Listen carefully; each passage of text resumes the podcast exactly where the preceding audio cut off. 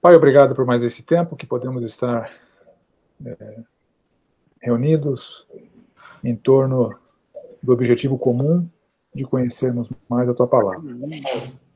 Abençoa-nos nesse tempo, abençoa-nos nesse estudo, ajuda-nos a compreender esses textos de maior dificuldade e que essa compreensão não seja meramente intelectual, mas que contribua para moldar o nosso caráter e a nossa habilitação para sermos tuas testemunhas. Oramos assim em nome do Senhor Jesus. Amém. Bom, queridos, então essa é a nossa quinta aula. A aula passada a gente é, caminhou nas aparentes contradições, em algumas aparentes contradições da Bíblia. Contradição é quando um texto fala uma coisa e outros textos né, parecem estar falando coisas diferentes. Então nós vimos a questão de Absalão, se ele tinha ou não filhos, o censo de Davi, se foi incitado por Deus ou por Satanás, quantidade, as quantidades divergentes, apuradas ali no censo, a execução de Cristo, se foi legal ou ilegal, se Deus se arrepende ou não, se a ira é permitida ou proibida, se as boas obras devem ser praticadas para serem vistas ou não, se Deus pode tudo ou não pode tudo, a salvação pela fé ou salvação pelas obras.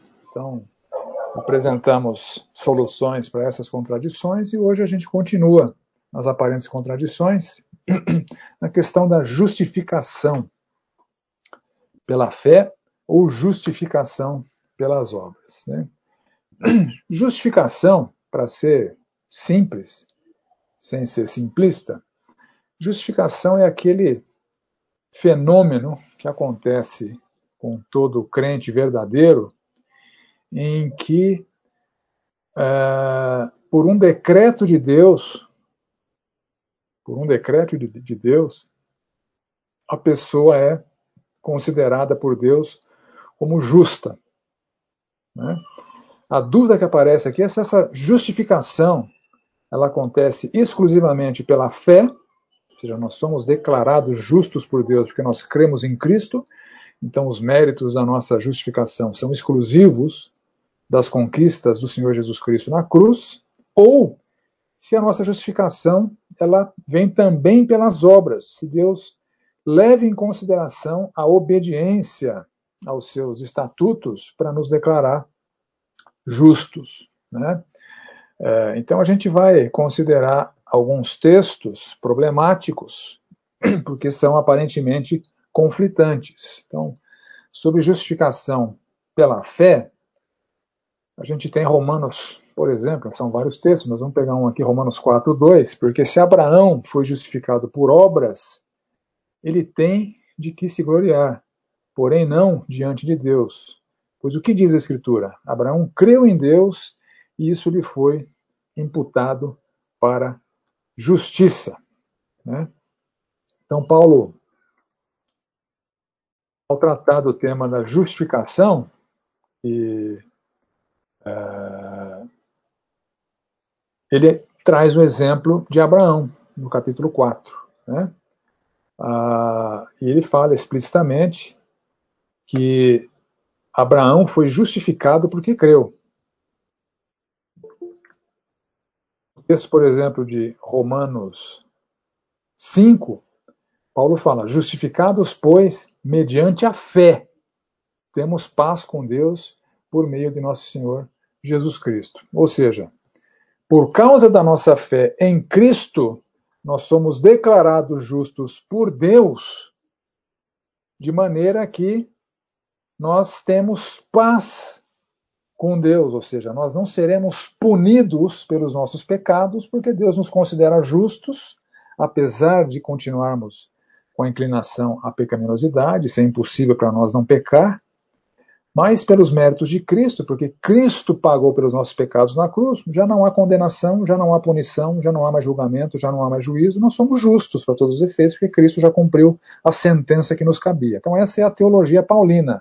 Ela é muito clara, esses textos de justificação em Romanos, eles têm lá sua dose de dificuldade de compreensão, mas a gente, lendo, a gente entende o que Paulo está falando. Agora, em contrapartida, a gente vai para Tiago, E Tiago fala o seguinte: então, o mesmo exemplo que Paulo usou de Abraão, e Paulo afirmando que ele não foi justificado por obras, porque se ele tivesse sido, ele teria que se gloriar, mas ele não tem. Tiago fala o seguinte: não foi por obras que Abraão, nosso pai, foi justificado quando ofereceu sobre o altar o próprio filho Isaque? E aí a gente está diante de uma dificuldade bíblica importante. Dois textos aparentemente contraditórios, afirmando que o mesmo herói da fé, Abraão, foi justificado exclusivamente pela fé, segundo a teologia paulina, e foi justificado pelas obras, segundo a teologia de Tiago, do Tiago, irmão do Senhor Jesus Cristo. Então, Desculpa, Paulo... Vladimir. É, qual, qual a referência de Tiago? Tiago 2, 21. Obrigado. Então, Paulo parece falar alguma coisa que Tiago contradiz. Parece que a doutrina de justificação de Paulo pela fé é diferente da de Tiago pelas obras.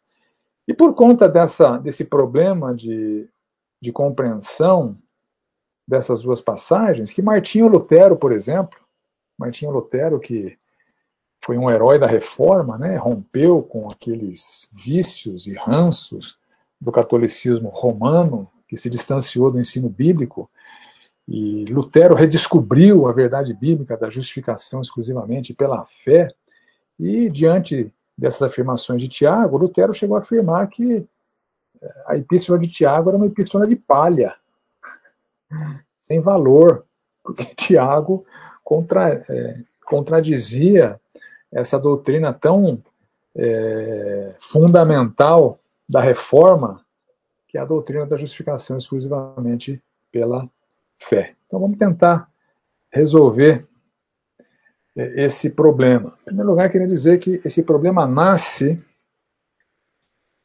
por alguma confusão terminológica e por ignorar o contexto de Tiago.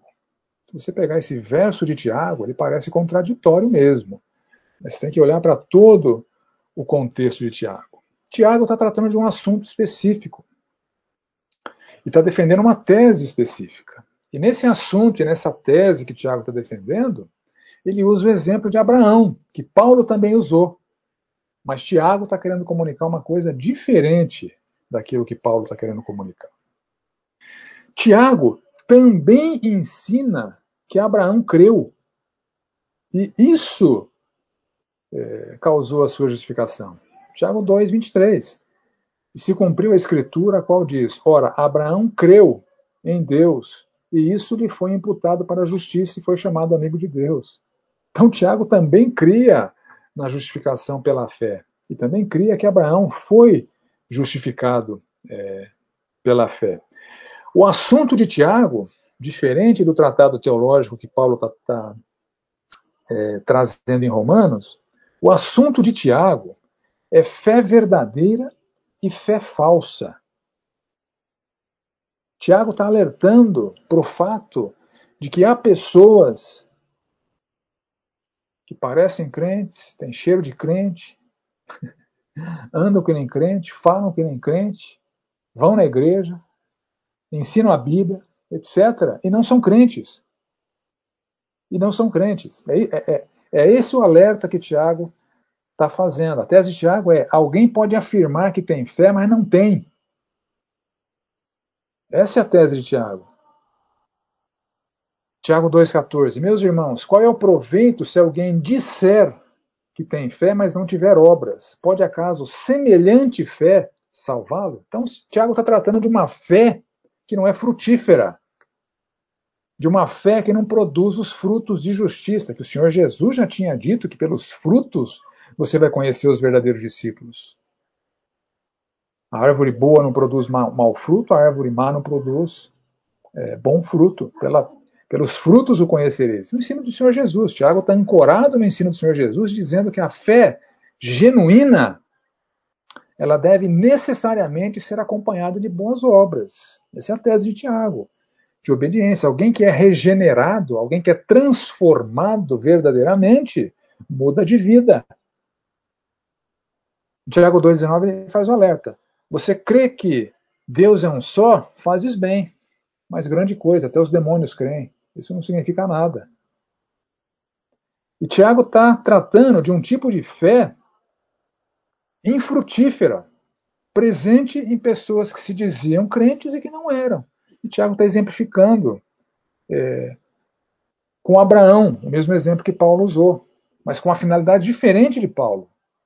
Tiago quer demonstrar que a fé que justificou Abraão era verdadeira porque ela era operosa, ela frutificava. Paulo não tratou disso. Paulo só está defendendo a teologia da justificação. Tiago está alertando sobre a possibilidade de alguém dizer que tem fé e essa fé não ser verdadeira. A pessoa é joio. O Senhor Jesus ensinou sobre isso. Há joio no meio do trigo. Na população que frequenta a igreja, tem joio e tem trigo. E que elementos que nós temos para distinguir quem é joio e quem é trigo? Os frutos. A árvore boa produz bons frutos, a árvore má produz maus frutos. Então, Tiago alerta, meus irmãos, qual é o proveito se alguém que tiver, se alguém disser que tem fé e não tiver obras, pode acaso semelhante fé salvá-lo? Não, porque é uma fé não genuína. Aí Tiago continua, porque assim como o corpo sem espírito é morto, assim também a fé sem as obras é morta. É o ensino do Senhor Jesus. A fé sem as obras é morta. Mais para frente nós vamos ver um, um, um, texto em Mateus 7 que o Senhor Jesus é, fala para pessoas que apresentaram para ele lá no, no final dos tempos, que apresentariam para ele lá no final dos tempos, naquele dia, muitos naquele dia hão de dizer: Senhor, Senhor, bom, chamava Jesus Senhor. Em teu nome profetizamos, profetizai em nome de Cristo. Em teu nome fizemos milagres, fizemos milagre em nome de Cristo. Em teu nome expulsamos demônios exorcismo em nome de Cristo. E Cristo falou: Nunca conheci você. Essas não são credenciais verdadeiras. É a tese que Tiago está defendendo aqui. Semelhante fé, que não é operosa, é, não salva. Agora, é importante a gente é, ver no contexto que o que justificou Abraão, segundo Tiago, verso 2, verso 23 do capítulo 2, e se cumpriu a escritura, a qual diz: Ora, Abraão creu em Deus, e isso lhe foi imputado para a justiça. Então, Tiago cria na justificação pela fé de Abraão.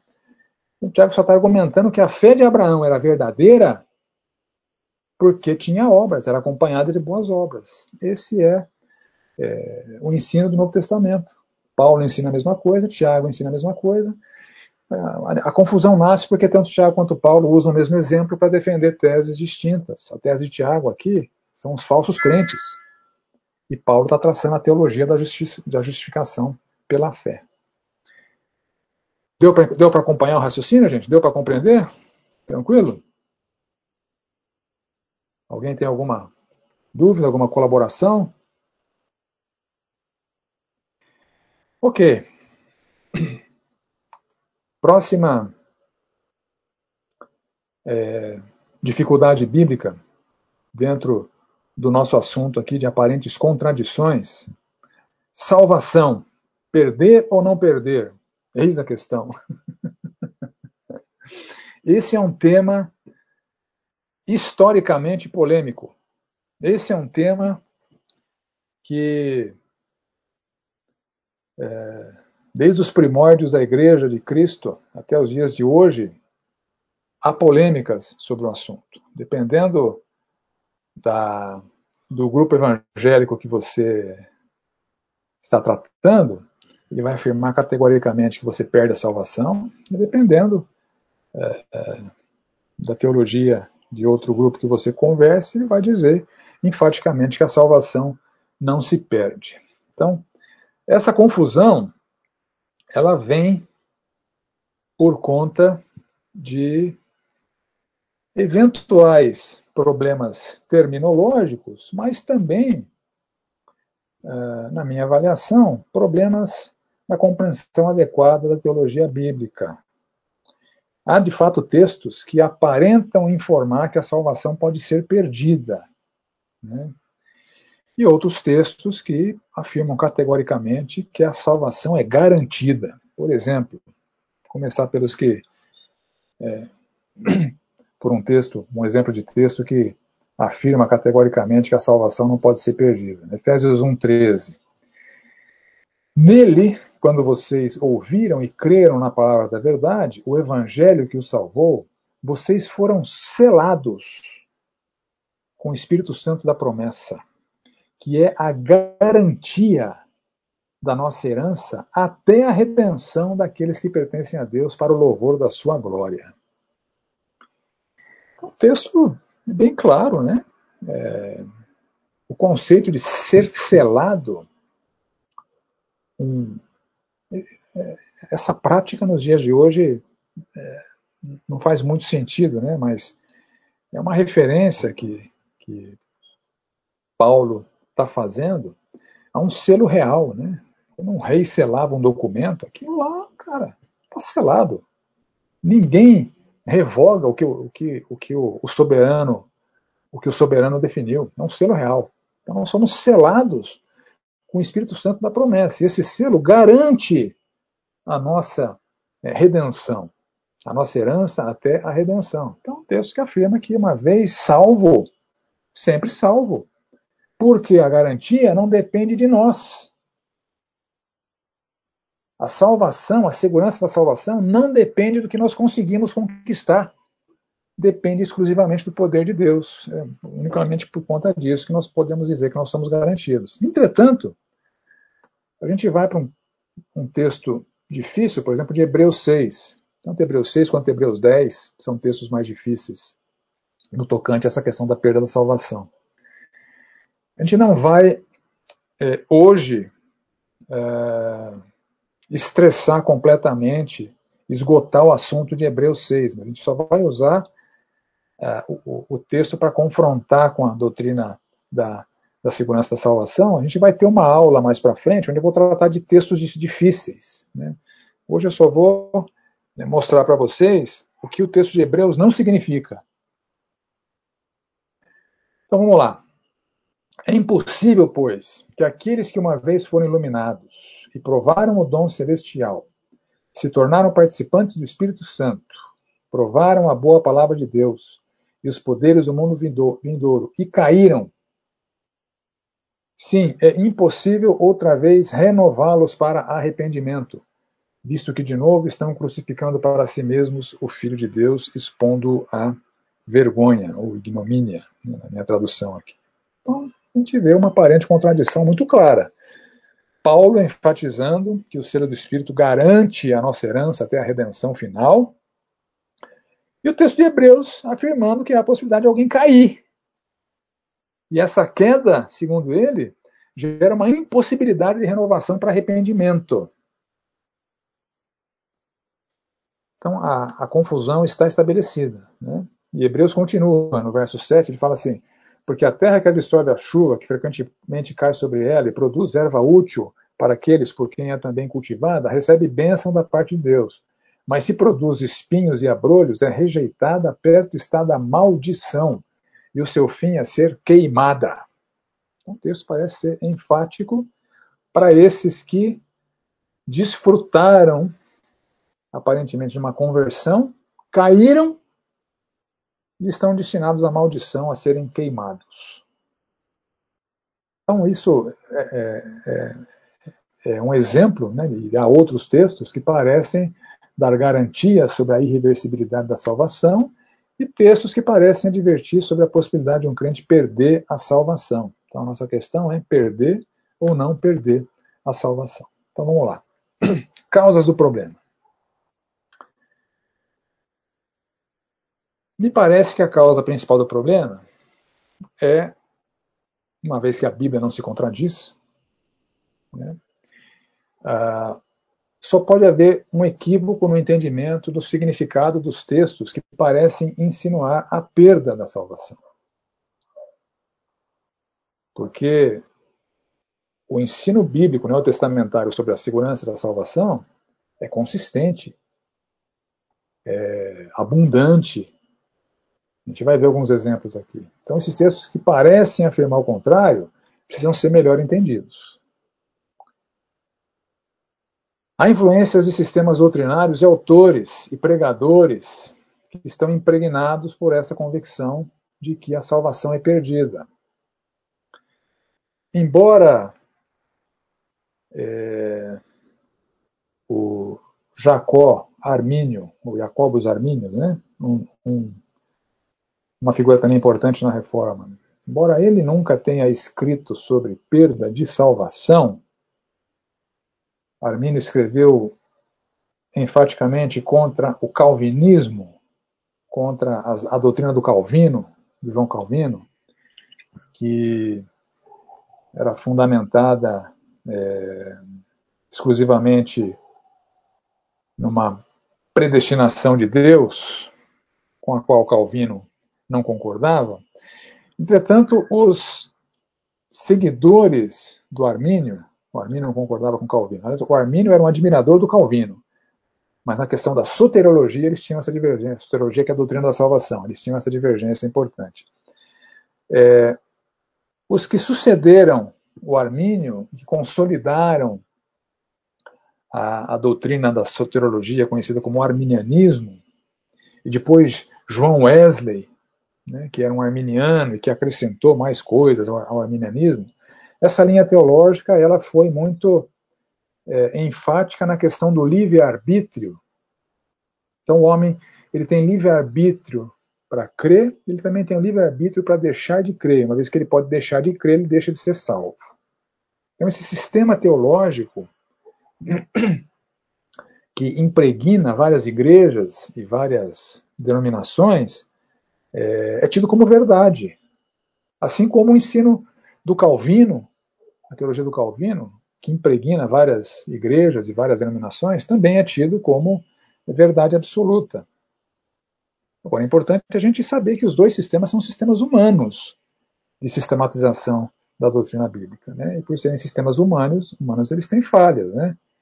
Há várias falhas na teologia do Calvino, e há várias falhas na teologia do Lutero, há várias falhas na teologia do Armínio. A gente não pode ter as palavras desses homens, por, por mais significativos que, foram, que foram para romper com o catolicismo diabólico que imperava ali na Idade Média, as suas doutrinas têm, têm, têm as, suas, as suas falsidades, os seus erros. Eles não estavam absolutamente certos em tudo, nenhum deles. É nós que estamos hoje. Mas a gente identifica falhas nas doutrinas de, de todos eles. Né? Ah, Lutero chamava Tiago de epístola de palha. É, Calvino tentou implementar em Genebra uma teocracia que condenava hereges à morte. e Calvino batizava criancinhas, molhava a cabeça de criancinhas e chamava isso de batismo. São falhas na teologia deles. Né? É, o Armínio não escreveu muito, Calvino escreveu muito. Né? Os seguidores do Armínio têm vários defeitos na sua teologia. Lutero cria, no, no purgatório. Então, tem vários defeitos nas teologias dos reformadores. Então a gente não pode assumir os seus sistemas teológicos como, como verdade absoluta. Eles têm que ser julgados como a gente julga qualquer livro que a gente lê. E quando eles são não bíblicos, a gente tem que dizer, olha, Lutero está errado em chamar a epístola de Tiago de epístola de palha. Né? É, Calvino está errado de, de ter mandado matar o espanhol lá, o Servetus, né, porque não concordava com ele. Estava errado. E assim por diante. Né? Todos os reformadores são homens falhos que cometeram seus erros. Então, uh, essa impregnação desses sistemas teológicos tem promovido essa confusão. As doutrinas, as, as denominações mais pentecostais, neopentecostais, elas são bem arminianas na sua soterologia, na doutrina da salvação. Eles creem firmemente na perda da salvação. Os metodistas que derivaram seu ensino do João Wesley que também se fundamentou em Armínio, é, também advogam a perda da salvação. É, então, esses sistemas, doutrinários têm gerado confusão. E, eventualmente, na Bíblia, o assunto que está sendo tratado não é salvação, é disciplina de filho de Deus. E Deus usa uma linguagem, eventualmente, bem severa para incitar o temor E essa severidade na linguagem parece que a pessoa vai ser jogada no inferno, mas quando não é, ele está tá alertando contra o filho obstinado, que pode ser corrigido com todo o rigor disciplinar. Né? E a gente tem notícias na vida real de várias pessoas que eram crentes e não são mais. Eu conheço vários, você não conhece? Eu conheço líderes que eram líderes de igreja, eram líderes de mocidade, e que hoje é, estão no mundão. Tem, tem um, uma parente nossa que era membro da igreja. Hoje ela tem um centro espírita na casa dela. Então, a gente tem notícias de pessoas que aparentemente eram crentes e não são mais. Daí a doutrina da perda da salvação parece ganhar relevância. Né? E isso acontece porque a gente confunde a possibilidade da presença de não salvos nas, reuniões da igreja, até não salvos que são batizados, até não salvos que, que se tornam líderes eclesiásticos e que depois a, abandonam a fé. A gente tem que sempre lembrar do ensino do Senhor Jesus Cristo que há joio no meio do trigo, mas essa separação só será nítida e definitiva na consumação dos tempos. Por enquanto, a gente vai conviver com o joio no meio do trigo. Então, apostasia é para joio, nunca é para trigo. Então, vamos olhar para esses textos bíblicos. Uh, Mateus 13, 24. Outra parábola lhes propôs, dizendo: O reino dos céus é semelhante a um homem que semeou boa semente no seu campo. Mas enquanto os homens dormiam, veio o inimigo dele e semeou o joio no meio do trigo e retirou-se. O verso 38. O campo é o mundo, explicação da parábola. Né? A boa semente são os filhos do reino e o joio são os filhos do maligno. Então isso gera é, todo esse tipo de confusão no que diz respeito a gente ter notícias de ex-crentes. Né? A pessoa, o cara era crente, hoje não é mais. Né? Era joio, não era crente, era joio. Estava no meio do trigo. Então vamos ver o ensino é, neotestamentário. Vocês vão ver que ele é massivo, abundante, é, diversificado a respeito da segurança eterna. Uma doutrina importante. Essa doutrina, ela, ela, em muitos sentidos, ela é libertadora. Porque as pessoas que creem na perda da salvação, elas vivem elas vivem no medo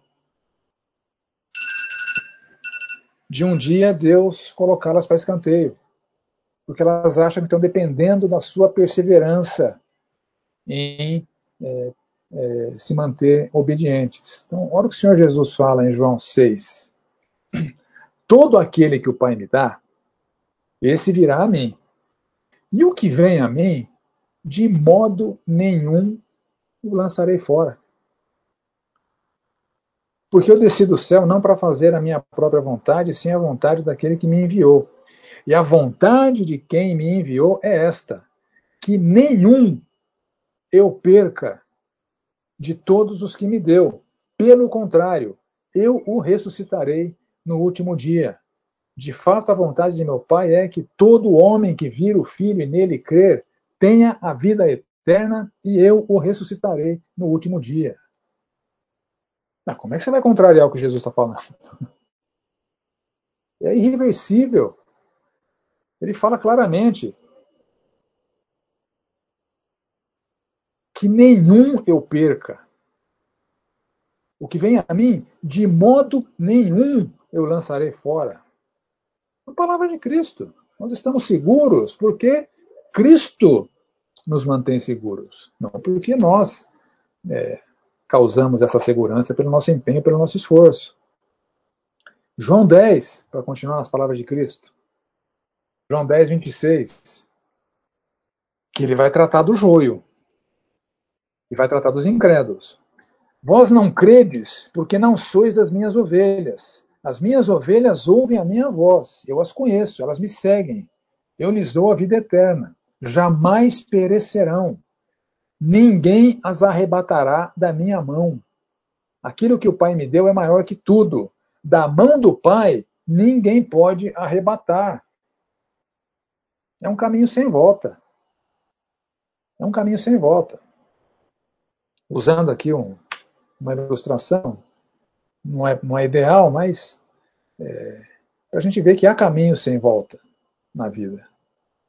A salvação é um deles. Uma vez que você creu, que você foi libertado do império das trevas, foi transportado para o reino do Filho de Deus, não tem volta. É que nem você subir num prédio. Você pode decidir subir no prédio ou não. Você pode decidir subir, você sobe. Você chega na cobertura. Você pode decidir chegar perto da beirada ou não. Você decide chegar perto da beirada ou não. Agora, se você decidir pular, não tem volta. Não sei que você seja super-homem, né, que consiga voltar voando, não tem volta, é um caminho sem volta. A mesma coisa, a fé verdadeira é um caminho sem volta, porque Deus opera uma transformação que é irreversível. E nós somos transportados para uma condição em que desfrutamos da segurança de Deus, de Cristo. Né? Olha só o que o Senhor Jesus Cristo fala sobre o joio. Quando ele trata dessas pessoas que aparentemente são cristãs e que apresentam falsas credenciais para provar o seu cristianismo. Ele fala assim em Mateus 7. Muitos naquele dia hão de dizer-me, Senhor, Senhor, porventura, porventura não temos nós profetizado em teu nome? Em teu nome não expelimos demônios, em teu nome não fizemos muitos milagres? Então lhes direi explicitamente, eu nunca vos conheci. Apartai-vos de mim os que praticais a iniquidade. A árvore boa produz bom fruto, a árvore mal, má produz mau fruto. Eu nunca conheci. Não que, eu, que vocês eram meus e de repente vocês foram colocados para fora. Eu nunca vos conheci. Então, olha, chamar Jesus de Senhor não é garantia de salvação. Né? Muitos hipócritas chamaram o Senhor Jesus de Senhor. Né? Muitos é, fariseus chamaram Jesus de Senhor. Não é garantia de salvação. Profetizar em nome de Cristo não é credencial válida para alguém dizer que é salvo. Expor a palavra, anunciar, prever o futuro em nome de Cristo, não significa absolutamente nada em termos de salvação. Exorcismo em nome de Cristo não é uma credencial para quem pratica, não indica que uma pessoa é salva. E nem fazer milagre em nome de Cristo. Lembra que o maligno também tem poder para fazer milagre. E pode dizer que é em nome de Cristo, ele é o pai da mentira. Isso não é garantia de salvação. A única garantia da salvação é expressar fé naquilo que Jesus Cristo conquistou na cruz. É só isso que salva, nada mais salva. É por isso que Jesus disse: Eu nunca vos conheci. Vocês praticam iniquidade, vocês não foram transformados, vocês não foram regenerados, vocês não, foram, não são minhas ovelhas, vocês não são discípulos, vocês não foram transportados para o reino da luz, vocês permanecem no império das, das trevas. Eu nunca vos conheci. Esse é o ensino do Senhor Jesus Cristo. Né? Para continuar no, no, ensino massivo do Novo Testamento, vamos para Pedro, 1 Pedro 1. Bendito seja o Deus e Pai de nosso Senhor Jesus Cristo, que, segundo a sua grande misericórdia, nos regenerou para uma viva esperança mediante a ressurreição de Cristo Jesus entre os mortos, para uma herança que não pode ser destruída, que não fica manchada, que não murcha, que está reservada nos céus para vocês, que são guardados pelo poder de Deus mediante a fé, para a salvação preparada para ser revelada no último tempo. Olha que clareza que Pedro, que Pedro trata do assunto. Vocês estão garantidos. A sua herança ela é irreversível, ela é indestrutível. Ela não vai diminuir, não vai ser destruída, não vai ficar manchada, não vai murchar. Ela está reservada pelos méritos de vocês? Não. Porque vocês são guardados pelo poder de Deus que é o autor e consumador da fé de vocês. A fé não é meritória, a fé ela vem de Deus, é um dom de Deus, e aqueles que expressam fé são guardados pelo poder de Deus para a salvação preparada para ser revelada no último tempo. É irreversível, não tem volta. Olha só o que, o que Timóteo fala. nem erros doutrinários tiram a salvação de ninguém. Olha só, 2 Timóteo 2,18. Esses se desviaram da verdade. Timóteo se referindo a alguns, né? Asseverando que a ressurreição já se realizou. Estão pervertendo a fé a alguns. Entretanto, o firme fundamento de Deus permanece, tendo esse selo. O Senhor conhece os que lhe pertencem. Então, apesar do seu erro doutrinário, que precisa ser combatido, precisa ser tratado, precisa ser revertido, eles são salvos. Eles pertencem a Deus, mas estão no erro. E o Novo Testamento está cheio de uh, advertências dos seus autores para erros doutrinários. E as pessoas que estavam no erro doutrinário não estavam, não, não, não, não tinham é, perdido a sua salvação. Elas continuavam salvas, mas precisavam acertar as coisas erradas em que elas estavam acreditando. Nem erro doutrinário abala a salvação. Ah, tem outros textos aqui, mas acho que eu já consegui é, defender meu ponto. Ah, só tem um aqui que é muito legal. Hebreus 12, por exemplo. Hebreus 12 trata da disciplina de filhos. Ele fala o seguinte: Na luta contra o pecado, vocês ainda não, não resistiram até o sangue. E vocês se esqueceram da exortação que lhes é dirigida como a filhos. Filho meu, não despreze a correção que vem do Senhor, nem desanime quando você é repreendido por ele. Porque o Senhor corrige a quem ama e castiga todo filho a quem aceita. É para a disciplina que vocês perseveram. Deus os trata como filhos. E qual é o filho a quem o pai não corrige? Mas se estão sem essa correção, da qual todos se tornaram participantes, então vocês são bastardos e não filhos. Então, olha só. A disciplina de Deus, quando visita alguém que se desvia do padrão que é a árvore boa produzir bons frutos, quando um verdadeiro cristão se desvia desse padrão, aí entra, entra em cena a disciplina de Deus. O filho de Deus é disciplinado para voltar no padrão da árvore boa produzir bom fruto. Agora, se o camarada diz que é filho de Deus, permanece no pecado e nada acontece com ele, é joio. O joio não é disciplinado por Deus aqui. O joio vai ser punido por Deus no inferno. O filho é disciplinado por Deus aqui na terra. O joio não. Por isso que o autor de Hebreus fala: vocês são bastardos e não filhos. Sua fé não é genuína. Vocês não são convertidos. Vocês não foram regenerados. Se não está sendo disciplinado, se está no erro, se diz que é crente, está no erro, está no pecado, está traindo a esposa, está mentindo no trabalho, está sonegando imposto, etc., e nada acontece, é uma evidência de que a conversão não é genuína. Se fosse, seria disciplinado. A disciplina de Deus é uma evidência da segurança da salvação. A disciplina dos filhos rebeldes é uma evidência da segurança da salvação, porque eles vão ser disciplinados para voltar para o padrão. Deus não vai permitir que eles é, evoluam na sua pecaminosidade. Então, o texto de Hebreus que nós vemos no começo, ele não pode contrariar essa, esse massivo ensino do Novo Testamento, de Jesus, de Paulo, de Pedro, etc., sobre a segurança eterna. Então, é, o texto de Hebreus ele pode, estar, ele pode estar se referindo a duas situações. Um descrente que nunca foi salvo, apesar de ele ter se tornado participante do, do Espírito Santo, ou seja, estava lá frequentando na comunidade da fé, estava respingando bênção do Espírito nele, apesar de ter presenciado os poderes do mundo vindouro, etc., não era crente, era joio. Ou o autor de Hebreus pode estar se referindo a um crente rebelde que precisa de disciplina. Ele vai tratar em Hebreus 10 e em Hebreus 12. Em Hebreus 10 ele fala: terrível coisa é cair nas mãos do Deus vivo, porque Deus é, julgará o seu povo. O povo de Deus é julgado, disciplinado por Deus, corrigido por Deus. Então são duas possibilidades só. O texto de Hebreus, ele ou é ou está tratando de um descrente que nunca foi salvo, ou ele está tratando de um crente rebelde que precisa da disciplina e é a linguagem dele de maldição, de ser queimado, etc. É uma, é uma linguagem forte, é uma hipérbole típica do pensamento judaico, que usava hipérboles né, para defender seus pontos, mas não está falando de perda de salvação, está falando de rigor disciplinar. Então, o texto de Hebreus não trata de perda de salvação, porque se tratasse, contraria, contrariaria todo o ensino neotestamentário que afirma o contrário. Por hoje, basta a gente é, dizer isso.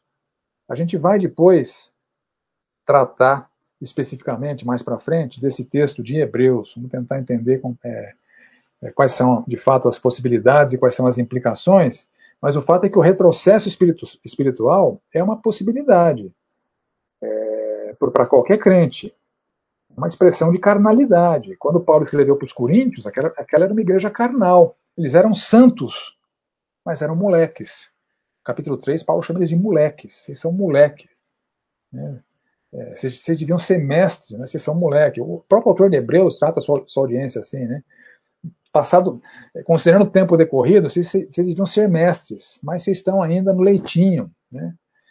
Paulo fala para os corintianos: eu não, eu, não, não, posso tratar vocês como, como espirituais, assim como carnais. Então, o crente carnal é uma realidade, é uma possibilidade, não é a normalidade, é uma exceção à norma, mas é uma possibilidade. Para o crente carnal, a disciplina de Deus.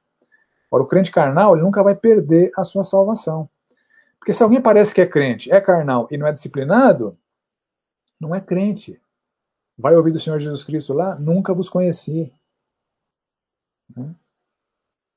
Mas o texto de Hebreus 6 a gente vai tratar um pouco mais para frente. Aqui eu só estou tratando da questão da aparente contradição com, a, com as demais escrituras. Então, para hoje, basta dizer que o texto de Hebreus ele pode ter dois significados. Ou está tá, tratando de um descrente, que nunca foi salvo, ou está tratando de um crente que vai ser disciplinado com todo o rigor possível. Ele não pode estar tratando de um crente que perdeu a salvação, porque isso contrariaria Jesus, Paulo, é, Pedro e assim por diante. Tá claro, gente? Colaborações, dúvidas? Vá. Pode falar. É, acho que tem alguns textos aqui que, que contribuem para a gente ver essas duas realidades né, do, do que a Bíblia fala sobre a salvação, de que, é, que por um lado, é, tem a perseverança como requisito, né, como um, uma condição para a salvação, de alguma forma. Né? Quando a gente vê textos como Marcos 13, 13 aqui, que fala: Todos os, é, odiarão vocês por minha, casa, por minha causa, mas aquele que perseverar até o fim será salvo. Ou 1 Coríntios 15, 1 e 2, que fala: Irmãos, quero lembrá-los do evangelho que preguei a vocês, o qual vocês receberam e no qual estão firmes. Por meio deste evangelho vocês são salvos desde que se apeguem firmemente à palavra que preguei. Caso contrário, vocês têm crido em vão. Em Colossenses 1 também ele, ele é, coloca uma condicional é, na salvação, falando para crentes, né? em 1 João 2 também, se o que ouviram desde o princípio permanecer em vocês, vocês também permanecerão no Filho e no Pai. Que, que tem um, um requisito para o crente, ou um requisito para a salvação, que é de perseverar, de continuar na fé até o final, né? E ao mesmo tempo, Deus falando pra gente em uma série de outros textos que ele é quem faz isso com o crente verdadeiro, né? É, em 1 Tessalonicenses 5, aqui que fala que o próprio Deus da paz o santifique inteiramente, que todo o espírito, a alma e o corpo de vocês sejam preservados irrepreensíveis na vinda do nosso Senhor Jesus Cristo. Aquele que o chama é fiel e fará isso.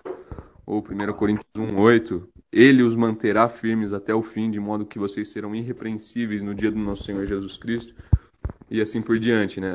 É, ele é o autor e consumador da nossa fé, ele é poderoso para guardar o meu depósito até aquele dia. É, ao mesmo tempo que a, a, perseverança é um requisito, ela é uma graça que Deus concede para o crente também na salvação. E quem sai é como você falou, né? São os, os que não eram, né? Igual em 1 João 2, eles saíram do nosso meio, mas na realidade não eram dos nossos, pois se fossem dos nossos, teriam permanecido conosco. O fato de terem saído mostra que nenhum deles era dos nossos.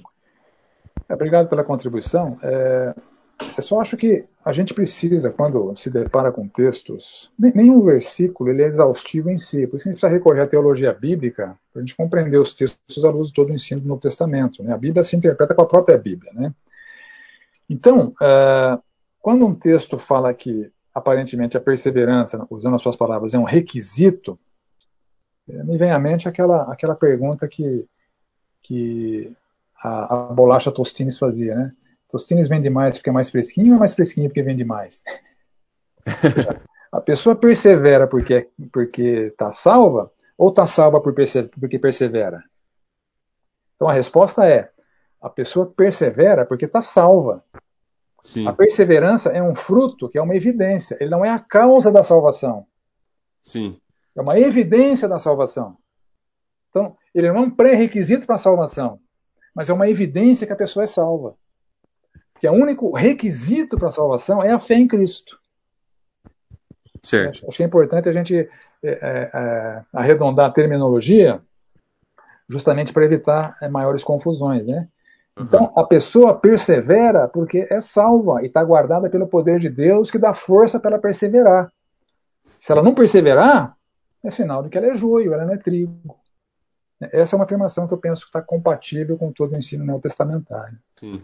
Mas obrigado pela, pela contribuição. Os textos que você, que você leu também são bem significativos. Mais alguma colaboração, gente? Segunda Pedro, no capítulo 1, fala que a perseverança é um fruto da fé. Pedro, Pedro fala, acrescentem a fé que vocês têm a virtude, a virtude o conhecimento, ao conhecimento o domínio próprio, ao domínio próprio a perseverança. Então, perseverança vem depois da fé. É, é algo que é acrescentado à fé. Então, sem a fé não tem como ter perseverança. É. E Pedro também fala que Deus nos deu todas as coisas que conduzem à vida e à piedade. Né? Essas coisas não têm origem em nós mesmos. Isso fala logo antes. É. Elas, Esse, elas, eu, eu gosto muito origem, dessa parte da Bíblia. Elas têm é origem boa. em Deus. Essa né? carta é muito boa. É, elas têm origem em Deus. Então, é, nós não estamos perseverando por causa da nossa força humana. Estamos perseverando por conta do poder do Espírito que está em nós, que viabiliza a nossa perseverança. Né? O mérito é sempre de Deus, é sempre de Cristo. Mas obrigado pela contribuição, legal.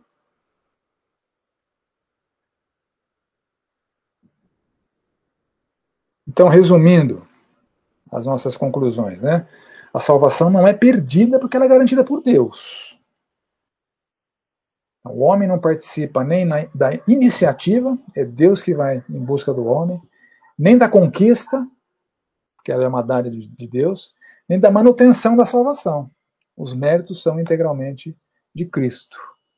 O selo do Espírito é irreversível e as diferentes interpretações de Hebreus 6 não implicam num comprometimento à credibilidade bíblica. Ele só indica que é, precisa ser entendido e interpretado à luz do massivo ensino neotestamentário a respeito da segurança da salvação. Entramos agora numa numa é, fase aqui do estudo que eu chamo de aparentes discrepâncias. Né? E agora acho que eu vou entrar num assunto que, logo na primeira aula, lá alguém queria que eu entrasse, né? que é justamente, acho que foi a Caroline, né? era justamente a questão da genealogia do Senhor Jesus Cristo. Então vamos, chegamos, Caroline, chegamos na, na, na, genealogia, essa aparente discrepância das genealogias. Né? Uh, as genealogias estão registradas em Mateus em Lucas. Mateus no capítulo 1 e Lucas no capítulo 3. Então, só para contextualizar é, as, é, as duas epístolas, os dois, os dois evangelhos. Né? Mateus, ele vai de Abraão até Jesus. Mateus traz 42 gera, é, gerações na genealogia. A audiência de Mateus era primariamente de judeus. Lembra que Mateus escreveu em hebraico, originalmente, para o seu povo, o seu povo judeu. Então, é, a genealogia de Davi até Abraão né, foi suficiente para ligar o Messias ao grande rei Davi e ao grande patriarca da nação. de Israel. Então essa foi a agenda de Mateus, né? mostrar a descendência davídica e abraâmica né, do Senhor Jesus Cristo. Ele usa 42 gerações para mostrar isso. Lucas, entretanto, ele, ele passa e vai até Adão. Então Lucas lista 77 gerações. Lembrando que o destinatário original de Lucas era um gentil, era o Teófilo. Né? E a ênfase de Lucas está na demonstração da humanidade do Senhor Jesus Cristo, do Deus homem, descendente de Adão. Por isso que Lucas chega até Adão. Então, quando a gente pensa na concepção de Jesus, antes de entrar no assunto genealogia propriamente dito, não sei se você já parou para pensar nisso. Né? É, recentemente, um, um, irmão da igreja, um amigo, é, me escreveu né, que ele, dá aula para crianças, e na, na, escola bíblica infantil lá perguntaram para ele se Jesus tinha natureza pecaminosa, uma vez que Jesus era descendente de Adão. Né, e ele não, não é muito versado né, em, em teologia, ficou em dúvida lá, engoliu seco, enrolou a molecada e veio perguntar para mim. Né? Pô, Jesus tinha a natureza pecaminosa? Ele é descendente de, de, Adão, ele não herdou essa natureza pecaminosa?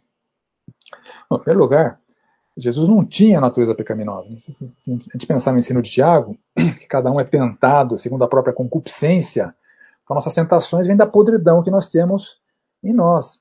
Jesus foi tentado, mas a tentação de Jesus foi externa a ele. A tentação de Jesus veio de Satanás. Né? O que eu classifico uma tentativa patética de Satanás de fazer Jesus pecar. Conseguiria isso jamais. Jesus ele não tinha essa inclinação para o pecado. Né? Então Jesus, é, usando um outro termo teológico é, feio, né, que eu não gosto muito, mas de vez em quando é importante, tem a doutrina da união hipostática, né, que fala que Jesus Cristo ele era 100% Deus, ele era 100% homem, então ele tinha, ele tinha essas duas substâncias hipostas, né, essas, essas duas naturezas, e para que elas convivessem entre si, ele teve que se esvaziar um pouco de alguns atributos de, de divindade. Filipenses fala disso, né, assim mesmo se esvaziou, né, porque Deus ele é imortal, Jesus Cristo precisava morrer. Deus é invisível, Jesus Cristo precisou encarnar. Né? É, Deus é plenamente onisciente. Senhor Jesus, em certo momento da sua vida, quando perguntaram a respeito do dia e da hora, ele falou: Eu também não sei. É Deus quem sabe. Enquanto encarnado, ele não tinha toda a onisciência divina. Por quê? Porque não cabia numa mente humana toda a onisciência divina. Hoje, Jesus Cristo, assunto aos céus, ele restabeleceu a sua plena onisciência. Mas quando perguntaram especificamente sobre isso, não sei, os anjos não sabem, só Deus sabe, só o Pai sabe. Então, a, a encarnação de Cristo é, para compatibilizar a união hipostática, alguns atributos precisaram ser é, reduzidos. Né? E agora, natureza pecaminosa, ele não tinha. A gente sabe pela descrição dos evangelhos que José não era o pai biológico do Senhor Jesus Cristo. Ele nasceu a partir da gravidez da Maria. Agora, como é que o Espírito Santo engravidou a Maria? A Bíblia não fala. A gente não, não, não fala. Não foi com o espermatozoide de José. A gente, a gente que conhece um pouquinho mais sobre, sobre ciência nos dias de hoje, mais do que os autores bíblicos conheciam, a gente sabe que para alguém engravidar precisa de um óvulo e precisa de um espermatozoide. O Espírito Santo, que espermatozoide o Espírito Santo usou? A gente não sabe. Que óvulo o Espírito Santo usou? A gente não sabe. Maria pode ter sido meramente uma barriga de aluguel. A gente não sabe como é que foi a concepção do Senhor Jesus Cristo. A gente não sabe. Então, essas teorias que ligam Jesus a Adão e afirmam que ele tinha natureza pecaminosa porque ele tinha lá o gene pecaminoso de Adão, a gente não sabe como é que a concepção, a concepção foi feita. O fato é que a doutrina bíblica afirma que Jesus não tinha essa natureza pecaminosa. Então, falar em termos de genealogia biológica, quando se trata do Senhor Jesus Cristo, é complicado, né? Qual que era a biologia do Senhor Jesus Cristo? Ele era, ele, José não era pai biológico dele. Maria era a mãe biológica dele? A gente não sabe, pode ser que sim, pode ser que não. Ele pode ter, ter, ter criado um espermatozoide, criado um, um, um, óvulo, ou já ter implantado um zigoto lá, pré-fertilizado, pré a gente não sabe. Então, é, a gente não tem como saber o método que o Espírito Santo utilizou, mas a Bíblia coloca Jesus como descendente de Adão. Ele é um ser humano, e o Adão foi o primeiro humano. Então essa descendência de Adão, de Adão, ela pode ser ou biológica ou legal. Então as genealogias, elas podem representar uma descendência biológica, uma descendência legal, ou eventualmente ambas. Então vamos entrar especificamente nas dificuldades. Primeira dificuldade, Mateus menciona 42 gerações. 14 mais 14 e mais 14. De Adão até Davi, 14. De Davi até o exílio da Babilônia, 14. E do exílio da Babilônia até Cristo, 14. Agora, não sei se você já contou. Eu já contei. Se você contar, você vai ver que não são 42, são 41. Talvez estou trazendo um problema novo aqui para muitos. Né? Ele fala, ele menciona 42 e lista 41 gerações. Bom, a solução para isso não é difícil. A solução para isso é o seguinte: o Jeconias, lá dos versos 11 e 12, Josias gerou a Jeconias e a seus irmãos no tempo do exílio da Babilônia. Depois do exílio da Babilônia, Jeconias gerou a Salatiel. Então, Jeconias é contado duas vezes. Por isso que dá 41. Ele é contado até o exílio da Babilônia e é contado depois do exílio da Babilônia. Então a gente resolve esse problema dessa maneira. Né? Então permanece a simetria que ele está traçando aqui, 14, 14, 14. Agora, quando ele lista 14, 14, 14, seguramente ele está sendo, ele está apresentando uma genealogia representativa e não exaustiva. Isso também era um comum, era comum, né? Uh, muitos netos são listados como filhos, ou bisnetos são listados como filhos, porque as gerações intermediárias não era conveniente por alguma razão citar. Então as genealogias elas sempre são representativas e não é, exaustivas. Mateus, por exemplo, cita 14 gerações de Abraão até Davi. Lucas cita 15 e alguns nomes que diferem entre Abraão e Davi. O pai de Boaz, Salá, em Lucas 3,32 e Mateus 1,5, aparece como Salmão. É, as gerações de Esrom e Aminadab são duas, segundo Lucas, Admin e Arni, é uma só, segundo Mateus, o Arão por que, que isso, esse tipo de coisa acontece? Por conta disso que eu acabei de falar. As genealogias não são exaustivas, elas são representativas. E visivelmente as escolhas de Lucas foram diferentes das escolhas de Mateus, quando eles listaram as, as genealogias. Lucas cita alguns nomes, Mateus cita outros nomes. O Antigo Testamento está repleto de passagens onde avós ou bisavós são tidos como pai e também netos e bisnetos são tidos como filhos. Esse costume era comum ao se relatar que tal pessoa era descendente da, da outra. Então os judeus usavam o termo pai ou filho, filho de Abraão. Um outro costume muito comum, que é encontrado até hoje, é o genro ser considerado como filho do sogro e o sogro como um pai do genro. Isso acontecia no momento que um homem assumir uma mulher, nesse ato, o homem também passava a ser filho do sogro. Uma genealogia pode estar citando alguém como filho, mas não é um filho biológico, é um filho legal que se tornou filho porque se casou com a esposa. Então você percebe que a genealogia tem as suas particularidades, o que justifica uma série de diferenças. Né? Então, Seguramente ambos omitiram gerações em função das suas escolhas. Quando Mateus decide citar 14, 14, 14 e Lucas decide citar 77, isso é representativo. E as escolhas de cada um seguramente é, explicam as diferenças entre elas. É, quando você lê as genealogias, eventualmente aparecem diferentes nomes para pais. Né? Por exemplo, o pai de Boaz, em Mateus 1,5, Salmão gerou a Raabe, Salmão gerou de Raabe a Boaz. E, e, perdão, eu li Mateus 1,5. Lucas 3,32 fala assim: Davi, filho de Jessé, Jessé, filho de Obed, Obed, filho de Boaz, este filho de Salá. Então, o pai de Boaz,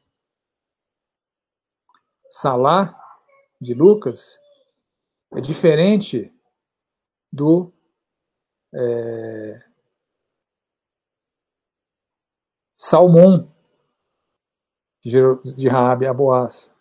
Então pode ser ou a mesma pessoa, com com diferentes nomes, né, que aparecem nas genealogias, ou pessoas diferentes mesmo, por causa das diferentes omissões e escolhas na representatividade.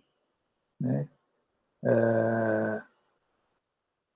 Então isso é muito comum na Bíblia. Pessoas têm é, vários nomes, né? Ah, mas enfim, há outras dificuldades. Né? Entre Davi até Jesus, Mateus segue a linha de Salomão, Lucas segue a linha de Natã, são dois irmãos, né, filho de Davi, que citam diferentes pais para José. Mateus cita Jacó, Lucas cita Eli. Mas em contrapartida, no meio do caminho, eles citam dois nomes em comum: Zorobabel, filho de Salatiel, Entretanto, o pai do Salatiel e o filho de Zorobabel são diferentes. Então, de fato, são duas genealogias distintas. Não são genealogias iguais. Mateus foi numa linha e Lucas foi em outra. Então, uma delas é, não é por José porque elas são diferentes. Né? E os nomes comuns podem ser de pessoas homônimas, porque uma foi por Salomão, outra foi por Natã. Então, quando tem nome comum entre elas, é por conta de pessoas homônimas, que também é muito comum. Aqui na igreja, nós temos dois Marcos, o Marcos Pereira e o Marcos Marsola, cujos pais são Antônio mas são pessoas diferentes. Então isso explica similaridades entre as genealogias, mas de Salomão, a partir de Salomão e a partir de Natan, elas são genealogias distintas. Então, há duas explicações plausíveis para duas genealogias distintas, porque são, são genealogias distintas. E há duas explicações possíveis. Primeira explicação: Mateus seria pela descendência legal a partir de José.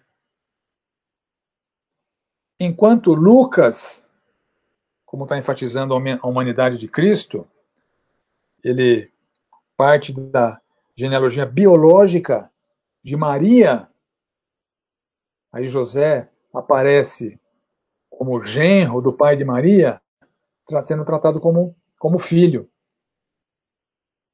Então, essa é uma explicação. Uh, Jacó, Mateus 1,16. Jacó gerou a José. Então, José é filho biológico de Jacó. Em Lucas 3,23, Jesus era como se cuidava, filho de, filho de José, filho de Eli. Então, Mateus, Jacó é filho de. É, perdão. José é filho de Jacó, e em Lucas, José, pai de Jesus, é filho de Eli. Então, José seria genro de Eli, mas legalmente filho de Eli, pai de Maria. Essa é uma explicação. A ligação de José a Eli, em Lucas, é uma ligação legal, mas José de fato era é, genro de Eli e não sogro, e não, não filho. Primeira explicação. Segunda explicação, ele é um pouco mais especulativa, eu acho. Segunda, segunda explicação cita, uh, supõe, né, ou, ou apresenta a hipótese de José aparecer com dois pais, né, nas duas genealogias, dois pais distintos, por conta do levirato. Lembra do, do levirato do Antigo Testamento? O levirato, quando é, um irmão morria sem deixar descendência, o outro irmão produzia a descendência para aquele irmão. Então, por essa teoria, Jacó, pai de José, seria meio irmão do Eli, que teria morrido sem filhos. Né? Mas Jacó suscitou a descendência para o Eli. Então, José seria filho biológico de Jacó, mas um filho legal do Eli, por conta do, do Levirato. Então, essa segunda é um pouco mais especulativa. A primeira me parece mais plausível. Uma vai por Maria, outra vai, outra vai por José. Maria vai na ênfase da, da é, genealogia biológica. José vai na ênfase da genealogia legal, então me parece a explicação mais plausível. Tá bom? A segunda explicação acho que é um pouco mais especulativa, não há nenhuma evidência bíblica de que o levirato de fato aconteceu ali, é só uma teoria para explicar. Tá bom? Deu para entender, gente, os raciocínios? Ok, então deixamos a genealogia para trás e entramos agora num outro texto bem controverso que diz respeito ao horário da crucificação de Cristo. O Senhor Jesus fala lá em Marcos 15, 25, era a hora terceira quando o crucificaram. Em João, capítulo 19, a partir do verso 14, ele fala assim: Era para a sede pascal, cerca da hora sexta, e disse aos judeus: Eis aqui o vosso rei. Eles, porém, clamavam: Fora, fora, crucifica-o. Disse-lhes Pilatos: Hei de crucificar o vosso rei? Responderam os principais sacerdotes: Não temos rei senão César. Mas isso aconteceu na hora sexta.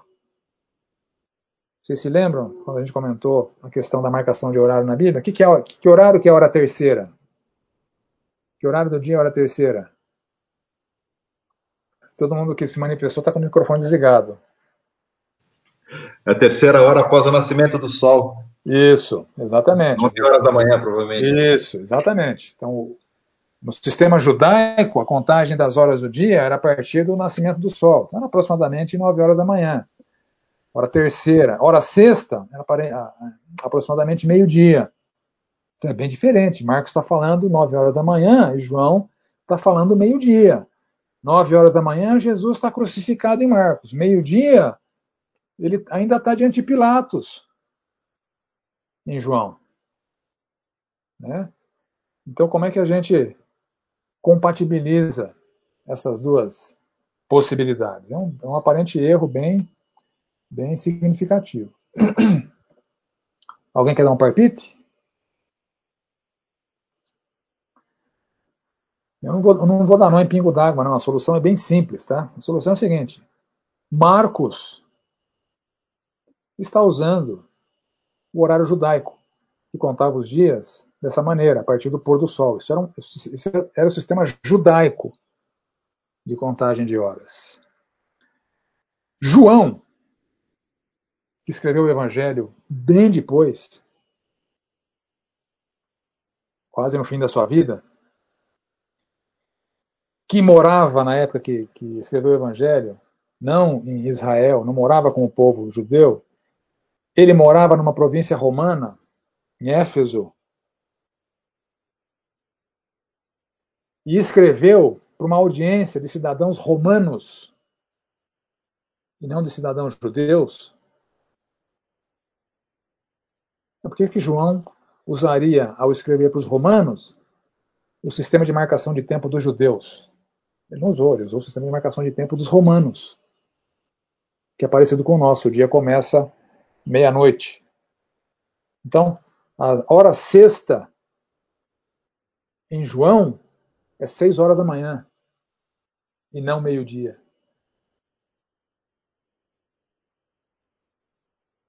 E aí a gente volta na questão do problema das traduções que usam a equivalência dinâmica. Né? As traduções que usam equivalência dinâmica traduzem hora sexta para meio-dia. Está errado. Olha a nova versão internacional. Era o dia da preparação na semana da Páscoa, por volta das seis horas da manhã. Oh, glória! Uma tradução levou em consideração o contexto geográfico histórico. Era seis horas da manhã e não meio-dia. A NVI acerta nisso. Eu não gosto muito dela, mas nesse particular ela acabou acertando. Né? Era seis horas da manhã, e aí fica compatibilizado. Às seis horas da manhã ele estava diante de Pilatos, nove horas da manhã estava crucificado. E passou a noite toda naquele martírio que passou lá diante dos soldados, sendo espancado, etc, etc. Né? A noite começou no fim do dia anterior com a última ceia, né? Então, essa noite foi longa, né? Teve a última ceia, ele foi para o Getsemane, foi traído, foi preso, espancado, torturado, ficou diante de Pilatos, uma hora da manhã estava crucificado. Foi o último dia do Senhor Jesus, né? Então, é, lembra disso. Quando você lê João, João está se referindo às marcações de tempo no sistema é, romano e não judaico. É, isso tem implicação, por exemplo, com a, a passagem do Senhor Jesus é, em João 4. Deixa eu abrir aqui que não está aberto.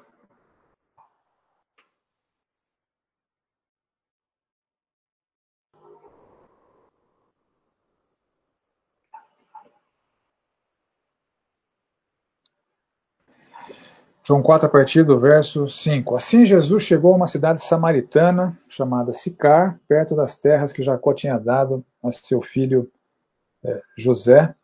Ali ficava o poço de Jacó. Cansado da viagem, Jesus sentou-se junto ao poço e era por volta do meio-dia. Na minha tradução aqui. Na verdade, aqui era por volta da hora sexta.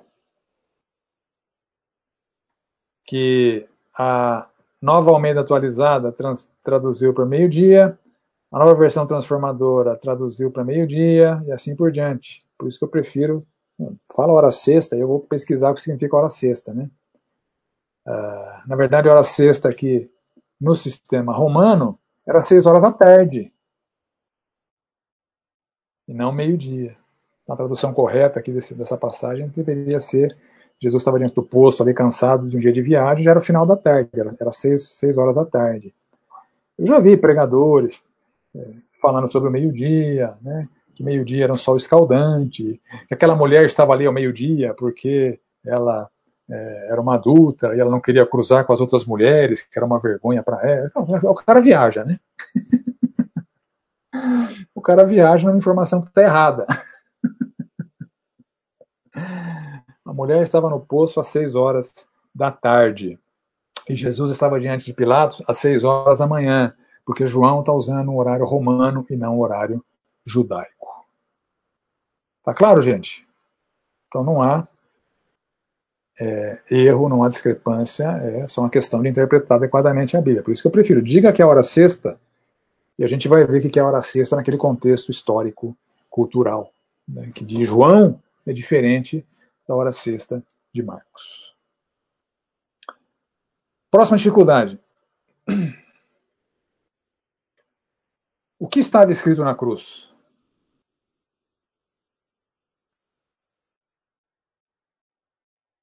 E aqui é uma das raras passagens bíblicas em que os quatro evangelistas registraram. Mateus registrou, Mateus 27, 37. Marcos registrou, Marcos 15, 26. Lucas registrou, Lucas 23, 38. E João registrou, em João 19, 19. Aí fica a direção de casa para vocês, se vocês compararem os registros, né, que a gente já está no horário de acabar a aula aqui, vocês vão ver que cada um registrou de um jeito. Então fica a pergunta, né? O que é que estava escrito na cruz e por que que cada evangelista registrou de um jeito? Tá bom? Semana que vem a gente é, se depara com isso e eu vou propor soluções para o problema. Ok, gente. Combinado terminar 15 para as 11? Alguém tem alguma dúvida? Alguma colaboração?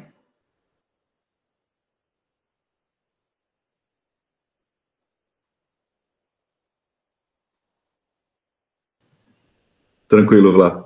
Tranquilo? Então vamos terminar. Você ora para a gente terminar, João? Oro sim, oro sim. Pai querido, nós agradecemos, ó Pai, pela oportunidade que Tu nos dás de estudarmos a Tua palavra. Amém. Te agradecemos pela dedicação e esforço do Vlá, que Tu continues abençoando, dando a ele sabedoria, Pai, para continuar ensinando uh, a Tua palavra, Senhor, para o Teu povo. Nós te pedimos pelo restante desse dia Oramos agradecidos no nome de Jesus. Amém.